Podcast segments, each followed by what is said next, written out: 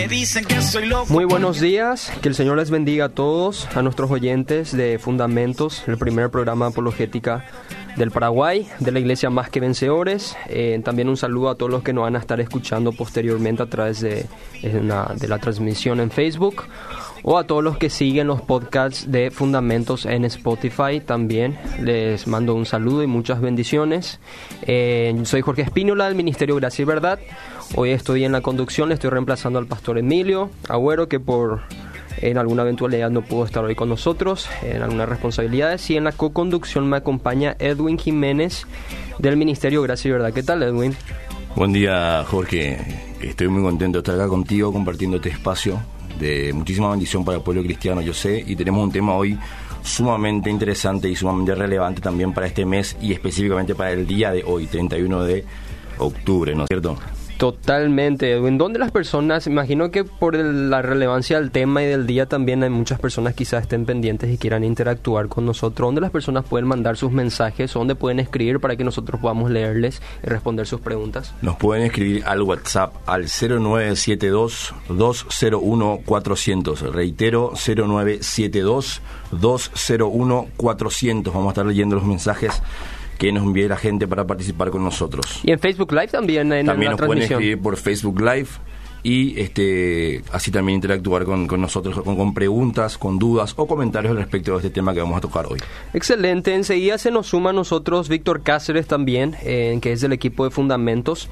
hoy vamos a hablar sobre las cinco solas de la Reforma Protestante, las cinco solas de la Reforma Protestante. Siempre que recordamos la Reforma Protestante como tal, historia, siempre podemos tratar el lado doctrinal, que sería las cinco solas. Y nosotros podemos resumir el mensaje, el emblema de la Reforma Protestante, el legado de la Reforma Protestante, doctrinalmente hablando, sin duda alguna tenemos que hablar de las cinco solas de la Reforma, que por cierto no fue propuesta necesariamente por Martín Lutero, si bien Lutero puso las bases, fueron los reformadores quienes posteriormente han establecido sistemáticamente estos puntos que sirven actualmente como fundamento de la iglesia cristiana. ¿Qué tal, Víctor? ¿Cómo está? Dios te bendiga. Buen día, Jorge. Buen día, Edwin. Buen día a toda la audiencia. Un gusto compartir un sábado más con ustedes. Qué hermoso día nos tocó, ¿verdad? Sí, 31 de octubre. 31 de octubre. Grabado. 500, ¿en Realmente 503 años atrás, un 31 de octubre en 1517, Martín Lutero clavaba sus tesis ¿no es cierto?, en la Catedral de Wittenberg y hoy estamos acá hablando acerca de eso. Así que no sé si ustedes ya felicitaron, pero feliz día a todos los cristianos bíblicos del Paraguay y del mundo que nos están viendo y escuchando a través de las redes sociales desde las distintas latitudes, ¿verdad? Totalmente. Vos sabes, Víctor, que creo que tenemos que celebrar en eh, este día, si bien muchos quizás estén enfocados en Halloween, pero creo que todos los cristianos bíblicos, por así decir, necesariamente tienen que recordar la reforma, recordar el legado que nos dejaron, porque eh, yo creo que Solideo Gloria, el último la última sola de la reforma protestante creo que es fundamental. Y nosotros con la reforma protestante lo único que hacemos no es recordar necesariamente a Martín Lutero o, algo por el estilo, sino recordar cómo la gloria de Dios y la escritura ha moldeado la historia y ha sacado al mundo un oscurantismo. Y ciertamente, Jorge, hay muchas veces, muchas veces seguramente personas ajenas al cristianismo evangélico, por así decirlo, eh, a lo mejor muchas veces piensan que los evangélicos endiosan a Lutero o a la figura de Calvino. Así es. Y yo creo que estas dos personas, junto con otras y los precursores que vos ya hablaste anteriormente, son la muestra fiel de la manifestación de la gloria de Dios que se puede ver reflejada eh, con viles pecadores, ¿verdad? Mm. Viles pecadores, ¿verdad? Martín Lutero no fue ni más ni menos, eh, por así decirlo, que, que nosotros en un sentido moral tuvo las mismas tentaciones y pasiones que todos nosotros, pero sí obedecieron a un llamado. Y eso es algo que queremos recalcar el día de hoy, ¿verdad? Así es. De hecho, la audiencia generalmente suele preguntar cada vez que tocamos este tipo de cosas, no suele preguntar sobre las cosas o los, los, los, aspectos negativos de Martín Lutero, como por, ejemplo su antisemitismo, si fue un hombre soberbio, etcétera, etcétera. Y como vos bien dijiste, Lutero era un pecador. Para nosotros Lutero no pasa a ser nuestro nuevo papa como muchos apologistas católicos dicen por ahí, nosotros le tenemos al papa y usted ustedes le tienen a Lutero. No, para nada. Lutero, si bien es una figura emblemática que nosotros recordamos por sus aportes, Dios lo usó a este hombre, así como usó a hombres pecadores como David, hombres pecadores como el apóstol Pablo, que decía yo soy el primero de los pecadores, y como todos nosotros estamos acá. En los pecados, Edwin, por ejemplo, imagínate, le usa Edwin, Dios mío. Eso sí que va a ser para la gloria de Dios y solamente para la gloria de Dios, ¿no es cierto? Entonces ya te tengo la primera pregunta, querido Víctor. En, Yo en, en, las redes sociales publicando sobre los temas que conciernen a la reforma protestante, leí una respuesta que decía que no tiene que ser un tema importante la reforma protestante porque es un evento de hombres. Mm, ¿Por qué vos crees, Víctor, que la reforma protestante tiene que ser importante o recordar las cinco solas específicamente que es nuestro tema hoy ¿por qué deberíamos considerar a las cinco solas de la Reforma Protestante como importante o de importancia para la Iglesia actualmente? Y yo creo que una forma de... O sea, la importancia de la Reforma Protestante radica en nada más y nada menos que fue un movimiento que hizo volver a sus raíces al verdadero cristianismo. ¿Está bien? Y como vos bien mencionabas, Jorge, no es solamente de Martín Lutero. Antes que Lutero existió John Wycliffe, eh, estuvo Jan Hus, Jerónimo Savonarola, ¿verdad? Hus y mm. Jerónimo Savonarola fueron muertos, o sea, fueron asesinados, ¿verdad? Eh, Wycliffe eh, no le mataron, ¿verdad? Porque tenía, por así decirlo, padrinos políticos en alguna manera, pero finalmente, eh, después de unos años... Fue declarado como hereje. Y exhumaron sus restos e incendiaron y tiraron en un, creo que fue en un mar o en un, río. Imagínate, en el concilio de Constancia como 30, 30 años después, o sea, ya murió John Wycliffe, pero como un símbolo de protesta o de desapruebo a sus ideas, porque creo que muchas cosas él se opuso a la transustanciación, que es aquella parte de la Eucaristía que sostiene que literalmente el cuerpo de Cristo está en el pan, según la filosofía aristotélica. También fue el responsable de la traducción de la Biblia Vulgata Latina la traducción inglesa, es decir, el pueblo podía tener acceso después de todo, entonces eh, fue despreciado en ese sentido por la iglesia aquel entonces y desenterraron su cuerpo y tiraron al río después de quemarlo. Eso es muy fuerte, o sea, era una forma también en que la iglesia católica también mostraba su, hegemonía y su poder, ¿no es cierto? Mm. el que se le oponía, porque el mismo, el mismo Lutero fue declarado eh, hereje cuatro años después de haber eh, publicado su tesis, ¿no es cierto? Así mismo. Y tenemos el caso de John Hus, por ejemplo, que él había eh, entendido el concepto de iglesia no como la estructura, ¿verdad? Mm. Sino que le dio el sentido espiritual que no, no se limitaba únicamente a los sacramentos, que si bien algunos son importantes, eh, daba a entender que la iglesia verdaderamente tenía que encontrar el estilo de vida, ¿verdad? Mm. Porque claramente había un separatismo, ¿verdad? Entre qué es lo que es mi vida dentro del dentro de la dentro del momento de la liturgia y mi vida aparte. Había una separación muy grande y muy distintiva y la reforma lo que buscó justamente era unificar un poco eso, ¿verdad? De que el cristianismo sea un verdadero estilo de vida. Just, por ejemplo, se, se opuso a la venta de las indulgencias, eh, también rechazó la veneración de las imágenes y defendió, defendió también la comunión en, en este sentido, ¿verdad? Eh, también enfatizó la autoridad de las escrituras, y vemos, por ejemplo, a, precursores, a, Wycliffe, por ejemplo, que daban un énfasis en la gracia, en el mensaje de la gracia. Y todos estos, todos estos aportes eh, de estos, los aportes de estos precursores fueron una herramienta también importante para, para personas que, en, especial sacerdotes católicos que buscaban la verdad. Y, eh, y cómo se le cómo se le revela a, Martín Lutero en un momento dado este versículo que, que decía, ¿verdad? Que el justo por la fe vivirá. Y de ahí un poco empieza a partir todo, desde el momento donde, donde Lutero era eh, sacerdote, sacerdote agustino, ¿verdad? Y bueno, eh, el, programa del día de hoy es un poquitito para que el creyente evangélico conozca sus raíces históricas, ¿verdad? Que están sustentadas en dónde? En la palabra de Dios. Y vamos a estar hablando de la sola escritura. Si me permiten, quisiera hablar primero de eso, ¿verdad? Y también este programa va con mucho respeto a nuestros amigos católicos romanos, ¿verdad? Hoy seguramente eh, Jorge, Edwin y a mí nos están escuchando a lo mejor eh, amigos que son católicos romanos y esta, esta, este, este programa va grabado con mucho respeto, ¿verdad? Porque ciertamente en muchas cosas, en muchas luchas sociales a lo mejor estamos de acuerdo, ¿verdad? Pero hay cuestiones doctrinales fundamentales o que normalmente le llamamos de primer orden que, están, que, que estamos diametralmente, eh, por así decirlo, eh, en diferencias de, de, posturas, ¿verdad? Y también hay que tener en cuenta que la misma Iglesia Católica admite sus errores durante el periodo de que, que, hoy consideramos como una reforma, ¿no es cierto? Sí. Y pide perdón, incluso en, el, en los 90, si no me equivoco, con el Papa Juan Pablo II, uh han pedido perdón por el tema de la venta de indulgencia y muchas cosas que ellos mismos admitieron que en ese tiempo estuvieron muy mal, ¿no es cierto? Muy, Así es, sobre todo cuando hacemos referencia a la iglesia de aquel entonces, de, a partir de los 1100 a los 1500 y tantos, no estamos más haciendo referencia a la iglesia católica actual.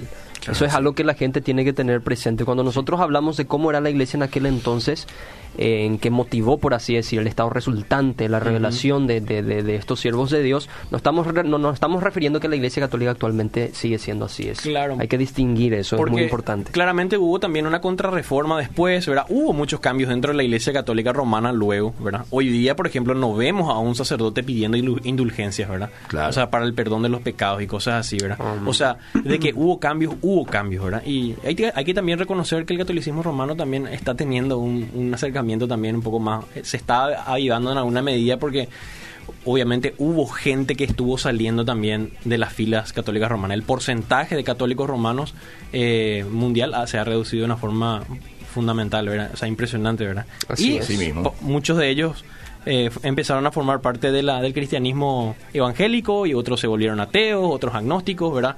Tenemos diferentes, diferentes, diferentes caminos que han tomado estas personas, ¿verdad? ¿Qué es lo que son las cinco solas? Y bueno, las cinco solas es, lo que no queremos. son cinco hermanas solteras. Exactamente. hay que aclarar, por si alguno está confundido, las cinco solas no son cinco hermanas solteras, pero... Muy bien, las cinco solas no están acá en este programa.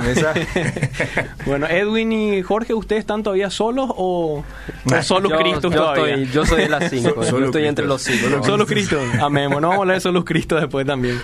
Bueno, ¿qué es lo que son las cinco solas? Las cinco solas son el resumen de la de la teología eh, eh, propulsada por la reforma protestante, ¿verdad? Como estábamos hablando el día de hoy, eh, hoy, se, hoy ¿verdad? Qué, privilegio de verdad, y vuelvo a decir, ¿verdad? Para mí es un privilegio hoy, en, en el 503 años después de esto, de este suceso importante, ¿verdad? Mm. Que, que podamos recordar esto justamente en este día, ¿verdad?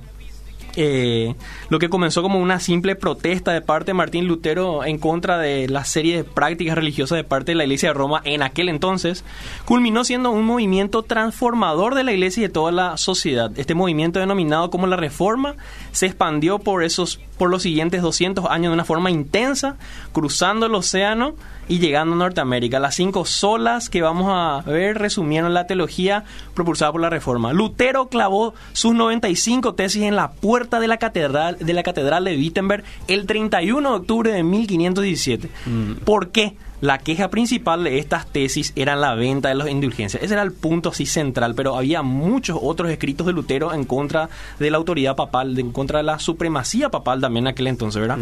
Con las cuales se pagó una buena parte de la construcción de lo que hoy conocemos como la Basílica de San Pedro, ¿verdad? Con esa venta de las indulgencias. Sin embargo, estos indicios ya habíamos hablado con un movimiento, ¿verdad? Anterior, precursor, con estas personas que habíamos citado, ¿verdad? De Wycliffe, John Hus, Bonarola, Pedro Baldo por años los teólogos de la Reforma cuestionaron y cambiaron el entendimiento de la salvación del hombre, ¿verdad? Mm. Eh, que la Iglesia Católica abrazaba junto con toda la teología relacionada al plan de redención. Y con el paso del tiempo se hizo necesario resumir todo este nuevo entendimiento que surgió luego de la Reforma Protestante en cinco puntos, ¿verdad? Para verlo de una manera sencilla, pero no simplista. ¿Está bien? Esto dio origen a estas famosas frases, ¿verdad? Que están en latín, que son sola escritura, sola gratia, sola fide, solus Christus, solus Christus, soli deo gloria. Les pido disculpas por el latín porque no practiqué antes de venir, ¿verdad? Pero vamos a ir dando un poquitito en español para que se entienda que, como les había dicho, no es algo, o sea, es algo sencillo, de entender, pero no simplista. ¿Por qué no simplista? Porque tiene una profundidad que nos va a ayudar a nosotros a entender mejor también nuestra fe. El cristiano evangélico debe conocer las cinco solas que surgieron post reforma protestante. Así, que Arrancamos con la sola escritura. Ok, me parece bien. Creo que, eh, como vos dijiste, el- la sistematización de estos cinco puntos fueron muy posteriores incluso a Martín Lutero. Fueron ya con los reformadores quienes, estudiando los aportes, la teología, el mensaje de los primeros precursores de la Reforma Protestante, eh, resumieron, por así decir, lo que para hoy nosotros serían las bases de toda iglesia sana, toda iglesia bien constituida. Pero sin Martín Lutero tuvo una sola muy específica. Si Martín Lutero hizo énfasis a una sola muy específica, para mí lo hizo en dos, en sola, sola escritura y sola fide, pero ahora estamos hablando de sola escritura. Y creo que la sola escritura no solamente fue el énfasis de Lutero, sino de todos los reformadores previos a Martín Lutero. Todos ellos se habían basado en la autoridad de la escritura. En pocas palabras, cuando ellos se rebelaban, cuando ellos protestaban o decían están equivocados, no estaban hablando desde su opinión o desde su postura personal, estaban hablando desde la autoridad de la escritura. En- y por eso incluso ellos dieron sus vidas. Por ejemplo, Savonarola decía que el pecado en Italia, en Roma, se había multiplicado porque habían hecho dos cosas, decía. El número uno, habían abandonado la fe en el Señor Jesucristo y número dos, se habían alejado de la escritura. La protesta de Lutero fue que el clero de su época era infiel en la predicación de la escritura. De hecho, Lutero se caracterizó por elevar el púlpito desde donde se predica la escritura, él lo elevó por encima del altar. ¿Cuál era el argumento de Lutero? El argumento de Lutero era que ninguno de los sacramentos, ninguna de las prácticas, ninguno de los ritos tiene poder si es que no va acompañada previamente por la escritura. Incluso Lutero decía que la salvación del hombre, la creación del hombre, su santificación, el poder del Evangelio, todo tiene que ver con el poder de la palabra de Dios, obviamente condensada y contenida en las Sagradas Escrituras. Entonces nosotros vemos un fuerte énfasis a partir de Lutero ya y de los otros, pero Lutero fue bastante radical con este punto. Porque Lutero se sostenía, incluso él decía en la famosa dieta de Worms, donde él fue invitado, entre comillas, a retractarse, Lutero dijo, yo solamente prediqué lo que dice la escritura. Mi, mi conciencia está cautiva en la palabra de Dios, yo no he hecho nada más y yo no puedo ir en contra de lo que he dicho, así que no quiero, no puedo, ni voy a retractarme. Esa fue la perspectiva de Lutero. Pero yo quiero añadir un fundamento bíblico, Víctor, porque generalmente hay objeciones a la sola escritura. Dicen que la sola escritura es un argumento circular, preguntan, por ejemplo, en qué parte de la sola escritura habla de que tenemos que ser sola escritura, eh, entre otras cosas más. Y me gustaría poder responder todo eso rápidamente para abarcar todas la- la- las solas. Pero quiero que quienes tienen sus Biblias abran en Mateo capítulo 15, no sé, Edwin, si vos podés leer. Mateo capítulo 15, específicamente el versículo 3 en adelante quiero comentar un poco el contexto. En el contexto Jesús era criticado, o los discípulos de Jesús también eran criticados porque no guardaban la tradición. Que, por cierto, la Iglesia Católica aquel entonces en- estaba sostenida no solamente por la escritura, la escritura no estaba sola Claro. para la Iglesia Católica, era escritura más tradición Y más magisterio. Magisterio, exactamente, un trípode. ¿Y qué dice el versículo? Dice la palabra del Señor en Mateo 15, 3 en adelante. Jesús le respondió: ¿Y por qué ustedes, por sus tradiciones, violan los mandamientos directos de Dios? Por ejemplo, Dios dice: Honra a tu padre y a tu madre, y cualquiera que hable irrespetuosamente a su padre o de su madre tendrá que morir. Sin embargo, ustedes dicen que está bien que uno le diga a su padre: Lo siento, no puedo ayudarlos porque he jurado darle a Dios los que le hubiera dado a ustedes. De esta manera, ustedes afirman que no hay necesidad de honrar a los padres, y entonces anulan la palabra de Dios por el bien de su propia tradición. Hipócritas, Isaías tenía razón cuando profetizó acerca de ustedes porque escribió, este pueblo me honra con sus labios, pero su corazón está lejos de mí. Su adoración es una farsa porque enseñan ideas humanas como si fueran mandato de Dios. Hasta ahí.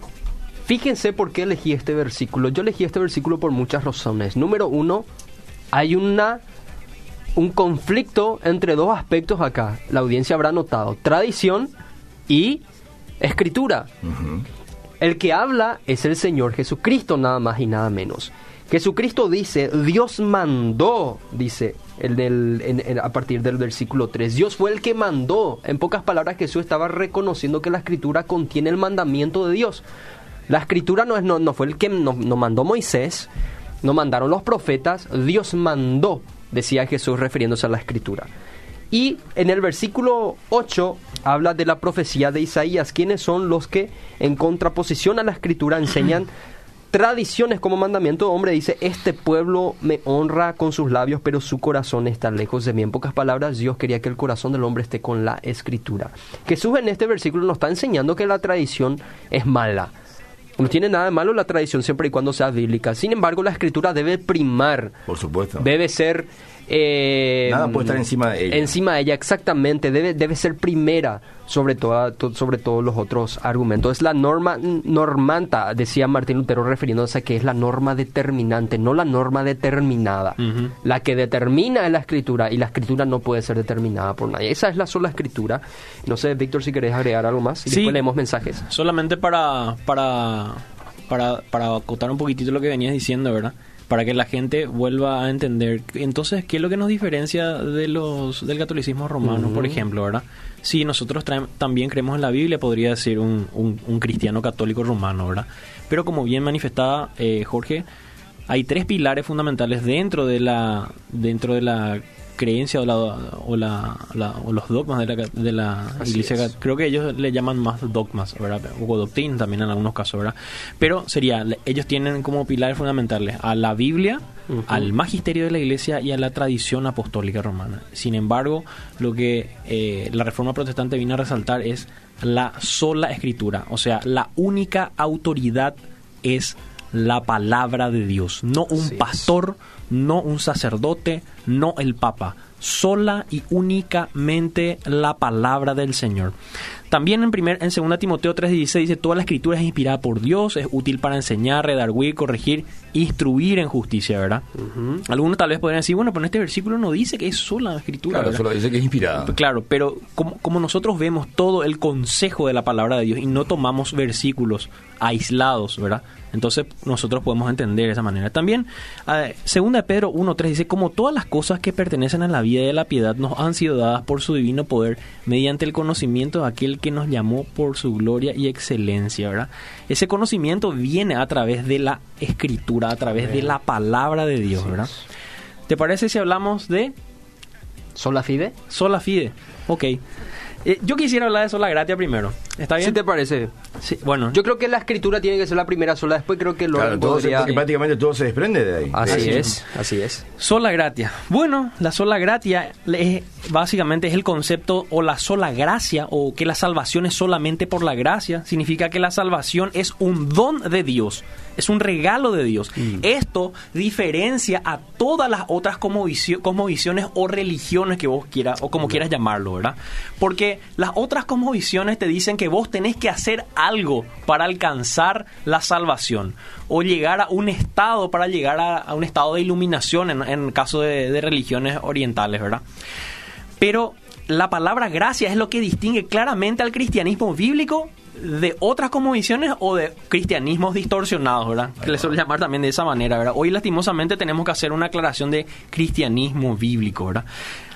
La salvación es un don de Dios, por lo tanto es algo que el pecador recibe de forma inmerecida, basada en los méritos de Cristo, alcanzados durante su vida, muerte y resurrección. ¿Cuál es nuestro versículo de apoyo?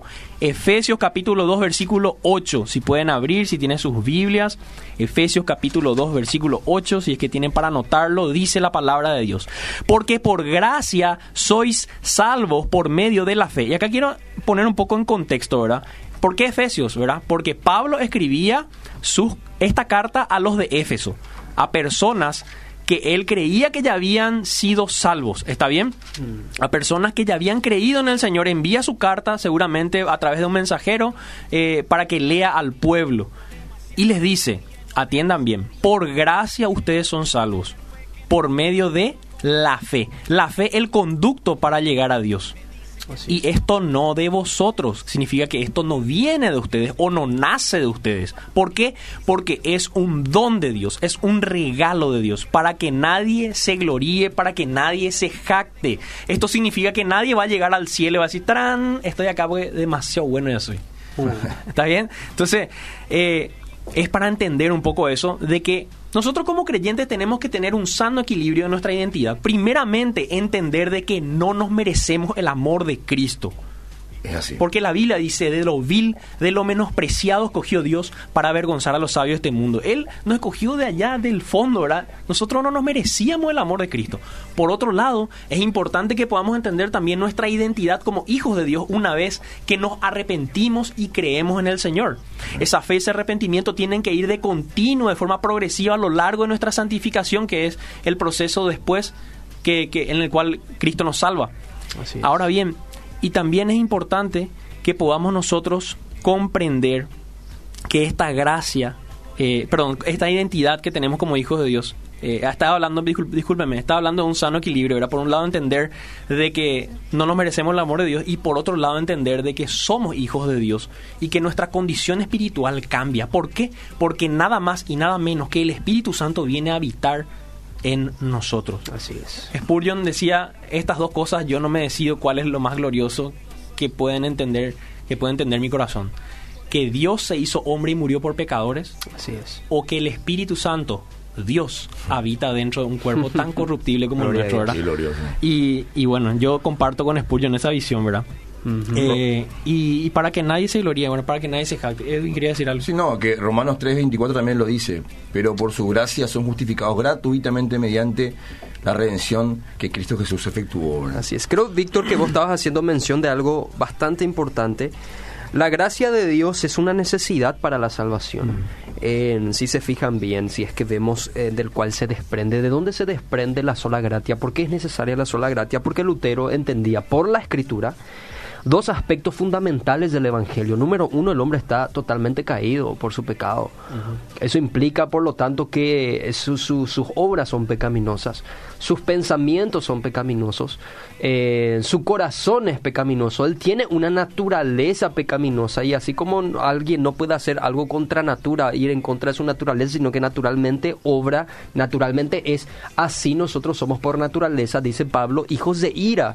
Eso implica, por lo tanto, que nosotros no podemos ganar nuestra salvación ni tampoco hacer nada lo suficientemente justo para que Dios nos premie con la salvación. Eso número uno. Y número dos, lo que Lutero vio es que en toda la escritura, desde Génesis, es Dios quien toma la iniciativa para salvar al hombre. No es el hombre quien va a Dios, es Dios quien se acerca al hombre. Nosotros vemos eso incluso en Génesis, en el Edén, después de Adán haber pecado. ¿Qué hizo Adán por el pecado? No se fue a buscarle a Dios, se escondió. ¿Quién le buscaba a Adán? Dios Claro. en el huerto del Edén. Nosotros también vemos en la misma encarnación de Jesucristo, nosotros vemos, he aquí hoy, eh, voy al mundo, oh Dios, a hacer tu voluntad, decía Jesús en la profecía de los salmos, refiriéndose a que Dios se reveló al hombre con el nombre Emanuel, Dios con nosotros, Dios se acerca a nosotros para salvar al hombre. Y ahí es donde el versículo de Romanos 3:24 estuvo leyendo Edwin cobra sentido. Nosotros somos justificados gratuitamente, es gratis. Es un regalo, no porque no costó, costó. Cristo fue el que pagó ese precio y hoy nos ofrece a nosotros ese regalo gratuitamente. Así mismo, eh, como vos decís, es gratis para nosotros, pero Claro. le costó Alguien, pagó caro por eso. ¿verdad? Dios no Sí. espera que el hombre alcance su propia justificación, sino que este, por los méritos de Cristo, nosotros, por gracia, Sí. recibimos ese, ese regalo de, de- de Dios. Ustedes saben que ayer se- es como que parece se me reveló algo en un, en un artículo que estuve leyendo acerca del amor de Cristo, ¿verdad? Porque hablaba un poco de la diferencia del amor por Cristo que muchas veces se escuchan en estas, en estas canciones, ¿verdad? Ese amor por Cristo que el hombre le tiene y la diferencia del amor de Cristo hacia nosotros. Vemos que claramente Dios es el que toma la iniciativa, como estábamos mencionando, ¿verdad? Me estaba acordando de ese versículo que dice, todo ayuda bien a los que aman a Dios. Y parece ser que ese a los que aman a Dios es la precondición, es como que sostiene la promesa, pero en realidad Él nos amó primero. Así, si nos ponemos a pensar, él es el claro. que toma la iniciativa, ¿verdad? y qué era otra cosa que iba a mencionar. Eh, ah, esto. Claramente, dentro de nuestra vida, eh, acá en la tierra, nosotros no podemos, no tenemos la forma de pagar el precio por la justa ira de Dios a consecuencia de nuestro Así pecado. es. ¿Está bien? Entonces, por eso entra en la escena el Hijo de Dios, Jesucristo, para venir y salvarnos. Pero si Cristo no está en nuestras vidas, de alguna manera lo vamos a pagar. ¿Y cómo lo pagamos? Lo pagamos eternamente en el lado en el lago de fuego, en el infierno. Eso, eso es lo que dice la palabra. Bajo la justa ira de Dios. Bajo la justa ira de Dios. Esto es algo que suena duro, esto es algo que de repente nos, nos gusta escuchar, pero hay que hablar de esto también. Así es. ¿Está bien? Es Porque importante, también nos recuerda nuestra posición. Sí, e- exactamente, nos, ha- nos, nos hace entender de dónde hubiéramos estado. Esto no significa que nosotros, por un temor al castigo eterno, vamos a ir a Cristo. No, si vos realmente entendés el valor del sacrificio de Cristo en la cruz del Calvario, vas a, a hacerlo por amor. ¿Está Corriendo bien? uno O llega sea, cuando uno entiende su condición y su necesidad. ¿Por qué uno busca estar, ser fiel a su esposa o a su pareja o ser fiel en un trabajo? ¿verdad? Por amor, porque, porque valora, porque valora a la persona, porque valora el regalo, porque valora la posición. ¿verdad? Entonces, de esa manera también el, el creyente salvo, ¿verdad? Eh, también hace eso por amor y entiende eh, la responsabilidad que también conlleva esta gracia de la salvación. Y, y obviamente no podemos, vamos, podemos ir entrando ya en la sola fide, Podemos leer los mensajes Ah, también. Sí, acá en Facebook Live, Ángela Pajés nos dice, la gracia nos pone a todos en un mismo nivel, porque no solo nos muestra que todos somos pecadores, sino que todos también necesitamos de su gracia. Amén. Quiero enviarle un saludo a mi tía Ángela, justamente Sí. de Estados Unidos no me, está. Me pareció que acá, mm, esta, ha de tener relación con Víctor. También quiero enviarle un gran saludo a Efraín, mi hijo de nueve años que hoy me acompaña. Mira, Vino mi copiloto hoy. Está, hoy también preguntó, papi, ¿qué es lo que es la sola, qué es lo que son las cinco solas? Y yo le dije, bueno, lee, papito, y estábamos hablando también sobre eso, ¿verdad? Hoy es nuestro sábado de varones, nos le llamamos así nosotros los sábados de varones, salimos y hacemos algo cada vez que podemos, ¿verdad? y también quiero enviar un saludo a mi esposa y también a Julio Mendoza, le envía un fuerte saludo a Jorge Espínola. Mi querido ¿verdad? Y amigo. también a Edwin, eh, me pidió por favor enviarme gran saludos. amigo. Un abrazo nuestro gran amigo Julio. Tremendo varón. Hay mensajes, Edwin, hay preguntas de la gente. Tenemos unas cuantas preguntas, eh, mm, pero algunas no son necesariamente sobre la sola, sino sobre la reforma en general. Adelante. Algunas sobre Lutero. eh, preguntan, por ejemplo, qué opiniones tenemos sobre las declaraciones de Lutero acerca de María. Eh, tenemos también preguntas. Acá tenía una pregunta respecto de este, unos libros de la Biblia, porque él dice que a él le comentaron que durante la reforma muchos libros fueron quitados de la Biblia. Acá dice, buenos días, hice esta pregunta y no respondieron por falta de tiempo. Un católico me dijo que los de la reforma protestante quitaron algunos libros de la Biblia. ¿Cuál sería la explicación de esto? Pregunta un oyente también. Bueno, en- la verdad que para hablando mal y rápido, obviamente nosotros vamos a subir dentro de poco un artículo en Gracia y Verdad donde vamos a hablar del canon. Este es un tema que atañe al canon. En la Reforma Protestante no se sacó ningún libro de la Escritura, todo lo contrario. Eh, se añadieron al canon libros que hoy son conocidos como deuterocanónicos o apócrifos del Antiguo Testamento. Los libros del Nuevo Testamento, los 27, generalmente hay una hegemonía entre la Iglesia Católica y la Iglesia Protestante. Son otros siete libros apócrifos que en realidad son 14 porque hay otros fragmentos en Daniel, etcétera, que se añadieron posteriormente, pero que no formaban parte del canon hebreo. Ahí va. Es decir, no formaba, no formaba parte del canon que Jesús como judío sostenía y entendía. Los comentaristas bíblicos de aquel entonces, que vendrían a ser eh, los tárgumenes, los que conocen sobre teologías reconocerán que vendrían a ser como los comentarios bíblicos de aquel entonces, no hablaban y no hacían referencia a estos libros apócrifos. ¿Por qué? Porque no era considerado como inspirado por Dios en la época del primer siglo. Así de simple, pero obviamente hay que profundizar más en esto. Son temas- sí, son preguntas O sea, interesantes. otra predica como Sí. se. Pero- Pero está bien, Siguiendo aclarar, sí, con, sí. con- sí, sí, sí, sí, pueden enfocar las preguntas directamente hacia las solas, va a ser más interesantes, ¿verdad? Mm, ok, Nos sí, quedamos en cierto. sola gracia. Sola gratia. No sé si podemos pasar ahora a sola fide, Sí. Víctor. Ansioso ya. En- Bueno, eh, como habíamos mencionado al inicio del programa en la introducción, a Martín Lutero se le había revelado este versículo, el justo por la fe vivirá. Y esto fue un este fue un versículo que le tambaleó y le hizo analizar y reflexionar totalmente su fe. Mm, En contraposición a lo que la Iglesia Católica cree que es la fe más obras, ¿verdad? Eh, viene la sola fide en latín o la sola fe en español. En guaraní, ¿cómo sería? Ni idea. Edwin, vos que sos experto en lenguas. Eh, le voy- eh, le voy a dejar para la próxima clase. Les traigo la respuesta. Bueno, eh, entonces en contraposición a esta fe más obras tenemos varios versículos de apoyo en realidad, pero uno de ellos, Romanos 3:28. Concluimos pues que el hombre es justificado por la fe sin las obras de la ley. Excluye las obras de la ley. Excluye las obras de la ley. Acá lo que tenemos que entender es lo siguiente. Mm. ¿Para qué entonces Dios nos dio la ley? La, la ley es como un espejo que nos muestra nuestro pecado. ¿Está bien? Nosotros no podemos es. agarrar la ley de la palabra de Dios y limpiarnos la cara. Imagínate que vos a la mañana temprano te, te levantás, ves tu cara ¿verdad? Ojeroso, desastre tu cara, ¿verdad? Tu cabello. Vos, yo me levanto con bueno, vos tenés el cabello corto, ¿verdad? Pero sí, en mi caso sí, tenés razón. Yo miro el espejo y el espejo es como la, la palabra de Dios es como un espejo que nos muestra nuestra situación actual, ¿verdad? Así mismo. A lo mejor cuando me voy a trabajar, no puedo, o sea, obviamente no puedo estar así mientras que trabajo, ¿verdad? Entonces, no puedo agarrar tampoco el espejo y limpiarme la cara. Tengo que abrir el grifo, que salga el agua. Y el agua representa la palabra de Dios, ¿está bien? Y la palabra de Dios representa a Cristo a su vez, ¿verdad? Porque Él es la palabra, Él es el logos, Él es el verbo, como dice Juan.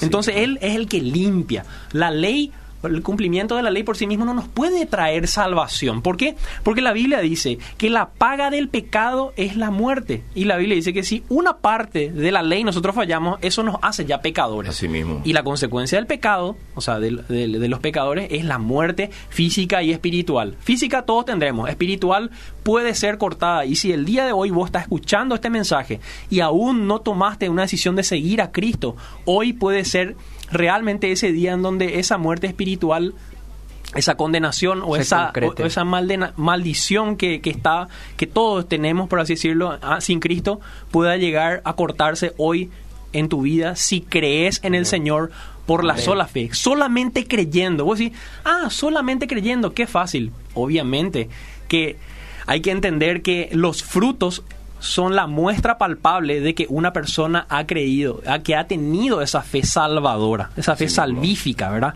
Y también podemos citar el versículo anterior que hablaba de la gracia, de que somos salvos por medio de la gracia a través de la fe, y esto no de vosotros, acá también nos está diciendo que no es por obras, no es por obras para que nadie se jacte, Claro. para que nadie se gloríe. Uno puede, puede decir, bueno, pero eh, en Santiago dice, mostrame tu fe. Mostrame tus Sí, obras sí. si es que tenés fe, ¿verdad? Resumiendo, parafraseando, ¿verdad? Pero eh, tenemos que entender de que estas obras que habla en todo el consejo de la palabra de Dios se está refiriendo a los frutos que claramente una persona tiene que tener si es que ha, ha creído en el Señor. O sea, normalmente nosotros vemos que una persona ha sido justificada o ha sido salva en el, en, la par- en, el- en el proceso de santificación. Porque en el proceso de santificación es donde uno ve que una persona que era un borracho dejó de ser borracho, una persona que le gustaba el chisme y sembrar discordia entre sus, entre sus amigos, ya no lo hace, que es prudente, que el tipo empezó a dejar de decir grosería, empezó a enviar eh, videos pornográficos, empezó a, a cambiar su vida, empezó a buscar las cosas de Dios, las cosas eternas, las cosas de los cielos, ¿verdad? Entonces ahí empezamos a ver nosotros, ah, mira, este tipo realmente está cambiando y ahí Así vemos, es. ah, ha sido salvo. ¿Y cómo ha sido salvo? Por la fe. Pero la fe no puede ir separada claramente del arrepentimiento. Estas dos cosas están juntas, ¿está bien? La fe y el arrepentimiento. Porque si es que yo digo, bueno, voy a dejar este pecado. Y yo digo, voy a dejar voy a dejar la pornografía o voy a dejar de, de ser un alcohólico, ¿verdad? A lo mejor una semana deja, a lo mejor un mes deja. Pero si es que no, tu fe no está solidificada o sustentada o cimentada en la palabra de Dios, en el sacrificio de Cristo, en entender de que Él vino a morir por vos, vas a volver a caer una y otra vez. Así es. Ahora, si vos decís, bueno, yo creo en Jesús, y vos te vas a la iglesia, escuchas la prédica, no, vos crees, vos sos un creyente, pero tu vida no demuestra un arrepentimiento. O sea, vos no diste 180 grados la espalda al pecado. Ta- o sea, vos no diste, no diste la vuelta, no diste la vuelta. No es arrepentimiento No. para vida, dice Pablo. Exactamente, no es esa tristeza que viene para un cambio, para una Así es. transformación, ¿verdad? Tiene que ser consecuente al... Exactamente, entonces eso es un poquitito, porque de repente pues, puede sonar un poco simplista. Sola fe, ah, vos tenés que creer nomás y ya sos salvo. No es así. La sola fe es, ciertamente es sencillo, pero no es simplista, porque la fe bíblica, la fe salvadora, implica claramente una consecuencia que son los frutos. Totalmente. Pero tenemos que entender de que esos frutos no nacen de nosotros. La Biblia dice que Dios las preparó de antemano, desde antes de la fundación del mundo inclusive, para que nosotros anduviésemos en ella. Desde antes de la fundación del mundo, él ya sabía que hoy iba a ser Jorge, Edwin, Víctor, y a qué edad, en qué momento, en qué ciudad, con qué prédica, con qué música vos Él iba a abrir tu corazón y vos ibas a, a tener esa aptitud espiritual para creer en Él y arrepentirte de tu pecado, ¿verdad? Absolutamente. En pocas palabras, eh, Víctor, una persona que confía en sus obras tiene un peso de ley perfecta que le descalifica y siempre le va a descalificar. Porque una persona que confía en sus obras para llegar a Dios, para llegar a la salvación, es una persona que aparentemente trata de competir moralmente con Dios. Y no le va a ganar nunca a Dios, nunca va a llenar los estándares de Dios. Entonces, sola fide lo que hace es poner otra ley, que es la ley de la fe, dice el apóstol Pablo. Es decir, La ley. la ley que vos cumplís para acercarte a Dios no es una obra, decía el apóstol Pablo, porque si es por gracia, dice, ya no es entonces por obra, tiene que ser por fe, decía Pablo. Porque ahí va de- en van juntos, parece el sola gratia y sola fide, Sí. sola gracia y sola fe. Entonces decía, vos tenés que creer, pero ¿qué es creer? Creer no es credulidad, el famoso, vos tenés que creer, Creer porque, nomás. creer porque crees. Así es. En fe, pistis, en griego significa una confianza plena, una convicción. Vos cuando tenés fe no es que aceptás nomás una información ni decís, y la verdad que sí, tenés razón, y no significa nada para vos. No, la fe bíblica es una fe en donde vos te aferrás a Cristo, vos con todas tus fuerzas te aferrás a Cristo porque sos consciente de que hay una condenación eterna, un fuego eterno que está preparado para devorar a los adversarios, como dice el autor de Hebreos, y que solamente mediante la fe en Cristo vos podés tener esa justificación, es decir, Dios te declara justo. ¿Cómo? A través de los méritos de Cristo. Jesús no solamente murió para salvarnos a nosotros, Jesús vivió también para salvarnos a nosotros una vida plena. Si hay alguien que cumplió esa ley que nos descalifica a nosotros fue Jesús, que nunca pecó. No se halló nunca engaño en su boca, dice la escritura. Entonces al momento del creer es como una especie de transacción legal, dicen los teólogos, en donde Dios te imputa la justicia de Cristo. Es decir, tu, jus- tu injusticia yo la saco, lo clavo en la cruz y cuando te veo a vos, miro la vida perfecta de Cristo Qué Jesús. glorioso. Eso hace Dios por nosotros a través de la fe. También, resumiendo un poquitito, ¿verdad? La salvación solo puede ser recibida cuando ponemos nuestra fe en quién? En aquel que murió por nosotros. Esto lo que hace es excluye la posibilidad de que esas buenas obras que hoy día hacemos puedan contribuir. Sí. ¿Está bien? Las buenas obras son, obviamente dice buenas obras, dice, o obras voy a asumir que es algo bueno, ¿verdad? Cuando hablamos en el sentido bíblico o religioso, como quieras llamarlo, ¿verdad? el, el ejemplo que yo siempre uso, ¿verdad? Para una persona que se salvó y no tuvo, no, ya no tuvo tiempo de hacer obras. El ladrón que se arrepintió. Al lado de Jesús. Normalmente pues se En dice cruz. el ladrón bueno y el ladrón malo. No hay por y ñaña, ¿verdad? Los dos son malos. Los dos ladrones son malos. Pero uno de los ladrones malos se arrepintió. Ese nos representa a nosotros. ¿Está bien? Y creo que es un ejemplo muy interesante para poner un poco de manifiesto lo que es la sola fe. Este ladrón, o sea, estaba el ladrón que no se arrepintió, que, que le dijo, si realmente soy el hijo de Dios, bajate nada ahí, entonces y salvanos a todos nosotros, ¿verdad? Y el otro le reclama, dice, "Che, ¿qué es lo que estás diciendo? ¿verdad? Estoy parafraseando nomás, obviamente, ¿verdad? Eh, No, así está en la Biblia. Leen positar realmente así, ¿verdad? Versión Víctor Cáceres. No. Y le dice, entonces, no, y bueno, ahí le dice, Señor, acuérdate de mí cuando estés en tu reino, ¿verdad? Se Le- aferró a Jesús. Se aferró a Jesús. O sea, ¿qué pasó? El tipo entendió su condición de pecador, ¿verdad? Es. Realmente este es el Mesías que vino a solucionar el problema entre Dios y el hombre a causa del pecado, esta separación. Entendió el tipo, ese día entendió. O sea, toda esa creencia estaba condensada en esa afirmación. Exactamente. Entonces, vos ves que el tipo miró a Jesús con fe, ¿verdad? El tipo estaba atados de mano. No sé si, no sé si, la- si los ladrones también estaban clavados. Ustedes me van a corregir. Estaban clavados. Bueno, estaban clavados. El tipo no podía hacer nada, ¿verdad? El tipo ya no tuvo tiempo de... A lo mejor, imagínate nomás, yo quiero hacer una película de esto, ¿verdad? Una suposición, ¿verdad?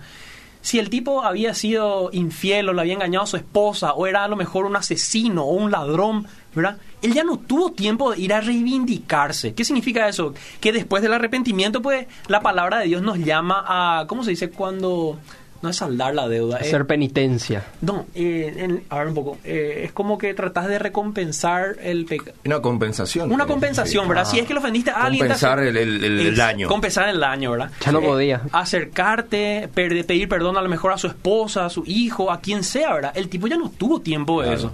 Entonces, si la salvación es fe más obras, este tipo no se salvó. Comió hule.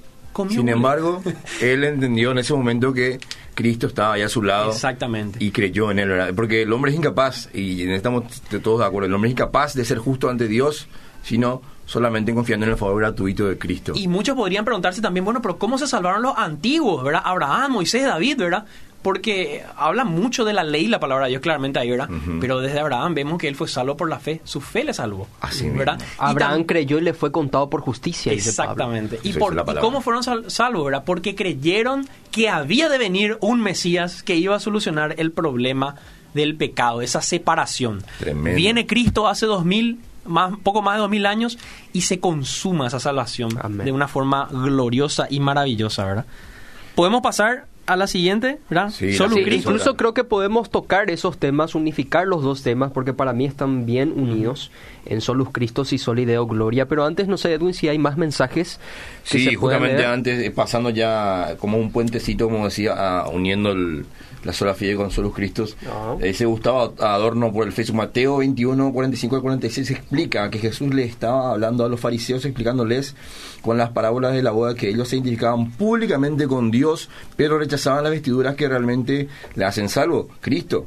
No se refiere a la fe, sino a la hipocresía de parte de los fariseos. Ejemplo que nos ayuda a entender mejor lo que Dios desea en nuestras vidas, que Cristo sea todo en nuestras vidas, no tiene nada que ver con las obras, ya que estos son un producto innegable de un corazón redimido. Amén. Tremendo, eh, Gustavo. Mi ayuda idónea acá por mensaje me, me ayudó con la palabra que no me acordaba. Resarcir el daño. Ahí está. Esa era la palabra. Compensación también, eh, ¿verdad? pero era resarcir el daño. ese- Un, un saludo para la oportuna ayuda idónea también.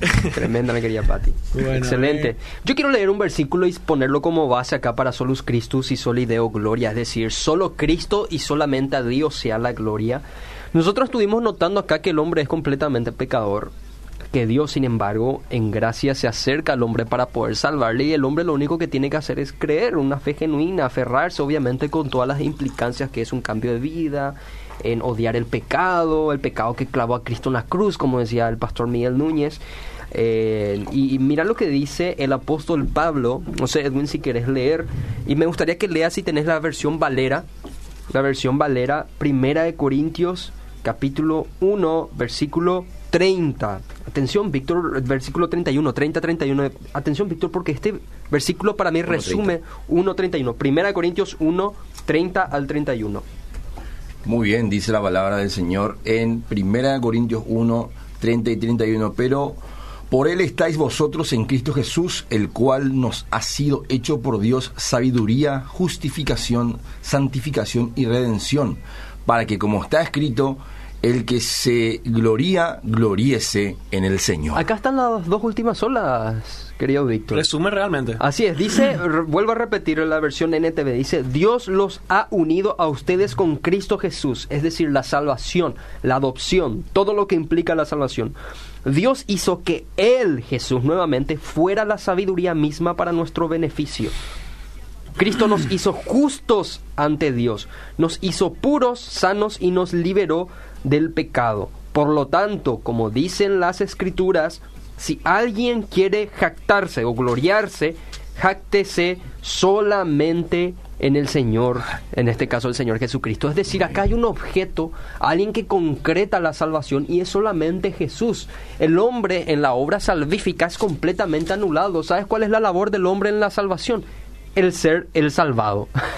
Solamente eso, pero el Salvador, quien se acerca en gracia, quien ilumina, capacita y convence al hombre, le persuade para que él pueda ejercer fe en arrepentimiento, quien le santifica, quien le da sabiduría, dice el conocimiento, es Jesús.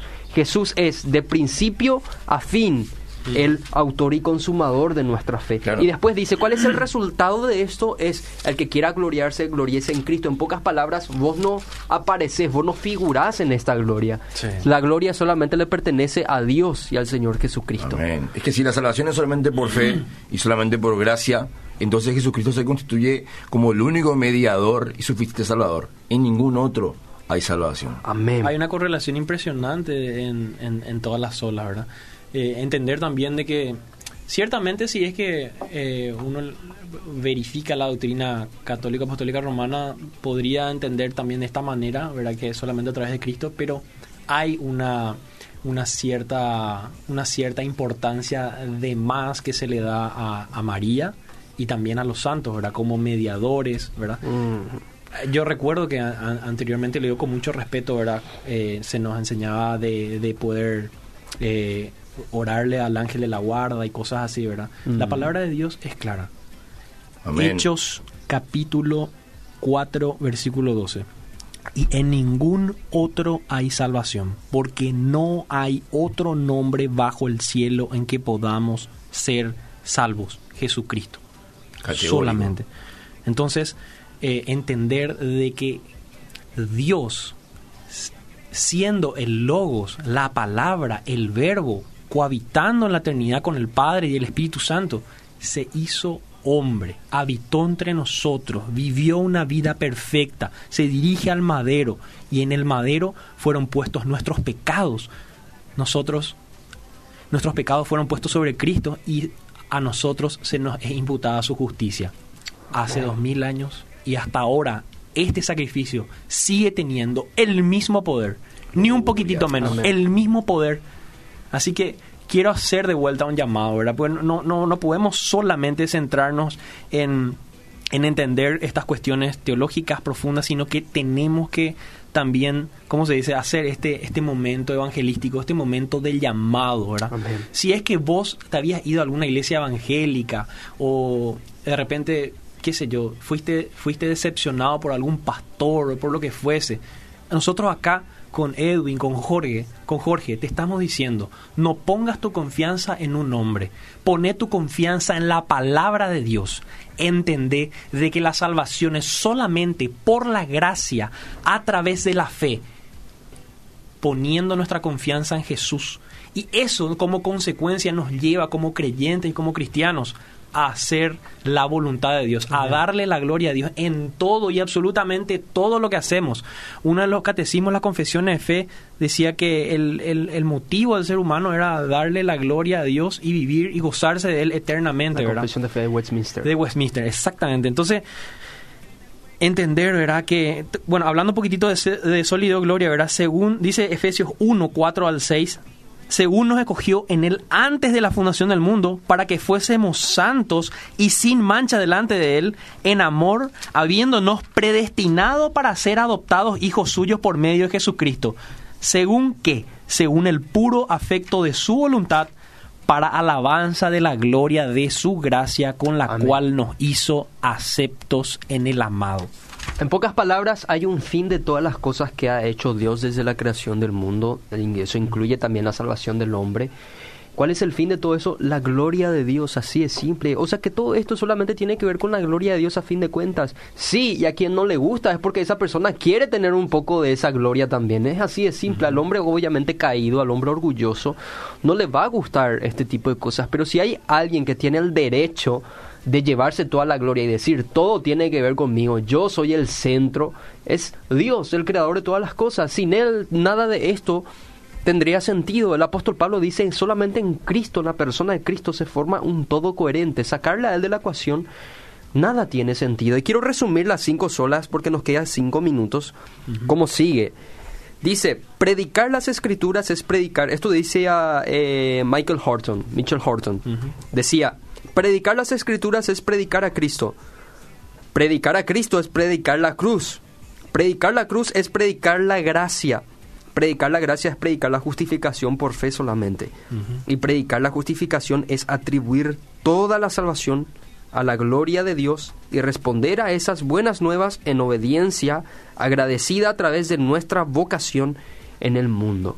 Wow, Gente, yo les digo una cosa, tu, tu misión como creyente en tu iglesia local, en tu ministerio personal, en tu vida práctica es la gloria de Dios. Todo lo que vos haces tiene que ser y tiene que ser motivada para agradarle al Señor. Todas las personas, ¿y qué significa vivir para la gloria de Dios? Sencillo, todas las personas que te vean a vos vivir, actuar, servir, esas personas tienen que ser motivadas por lo que vos sos y haces a magnificar la persona de Dios, sus atributos, sus obras, su sabiduría, etcétera. El apóstol Pablo en ese versículo que vos estuviste leyendo, el capítulo 8 de Romanos, capítulo 9, capítulo 10 y el capítulo 11 termina con una exaltación del apóstol Pablo. Yo me imagino, Pablo no estaba escribiendo manualmente esa carta, Pablo lo estaba dictando y yo me imagino que el escriba en ese momento se sorprendió porque Pablo de repente grita y dice, oh, eh, qué misterio de Dios, magnífica gloria de Dios. ¿Quién acaso fue su consejero? Porque por medio de él, por él y para él son todas las cosas.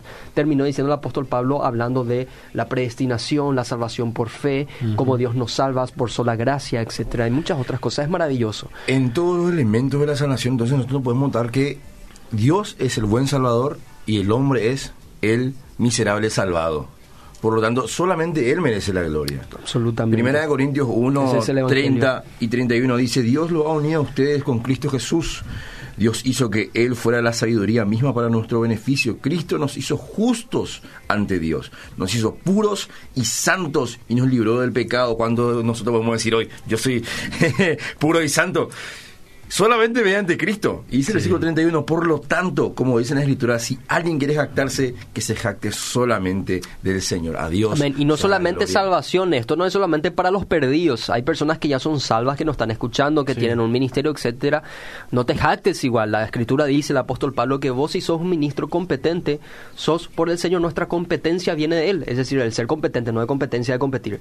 Ministros competentes del nuevo pacto, dice que somos el apóstol Pablo, y esa competencia, esa capacidad viene del Señor, es un don de Dios. Jorge, Edwin, yo quiero cerrar con un mensaje de John Hus Adelante. cuando él hablaba a su pueblo, eh, al pueblo de Dios, ¿verdad? Eh, de, de como en su momento de predicador itinerante. Y esta es una palabra que de hace tiempo así me, me toca mucho el corazón, ¿verdad? Dice, amigos míos, cuando estudiamos las escrituras, oímos a Dios comunicarse directamente con nosotros. Así que si es que vos te estás quejando hoy de que Dios no te habla, abrí su palabra, Él te va a hablar. Dice también, la obra de Dios, la verdad de Dios es más importante que las opiniones de los hombres. Todo pensamiento humano debe ser subordinado a la palabra de Dios. Mientras su palabra esté con nosotros y está, perdón, mientras su palabra esté con nosotros, Él está con nosotros. Gloria a Dios. Él es nuestra protección continua. Busquen su palabra, busquen su sabiduría, busquen su verdad y nunca, nunca tengan miedo de, defen- de defenderla, pues la verdad les libertará. Amén. John Hus. Qué Amén. tremendo. Muchísimas gracias, chicos. Eh, estamos a tiempo justito. Eh, a las personas les invito a que sigan las predicas de la iglesia Más que Vencedores. Estén atentos a las redes sociales de Más que Vencedores y que el Señor les bendiga y que disfruten de las bendiciones de Dios y el legado doctrinal de la Reforma Protestante. Un saludo a Darwin para que no se enoje y nos vemos el próximo sábado en el nombre de Jesús. Chao, chao, que. Dios les bendiga.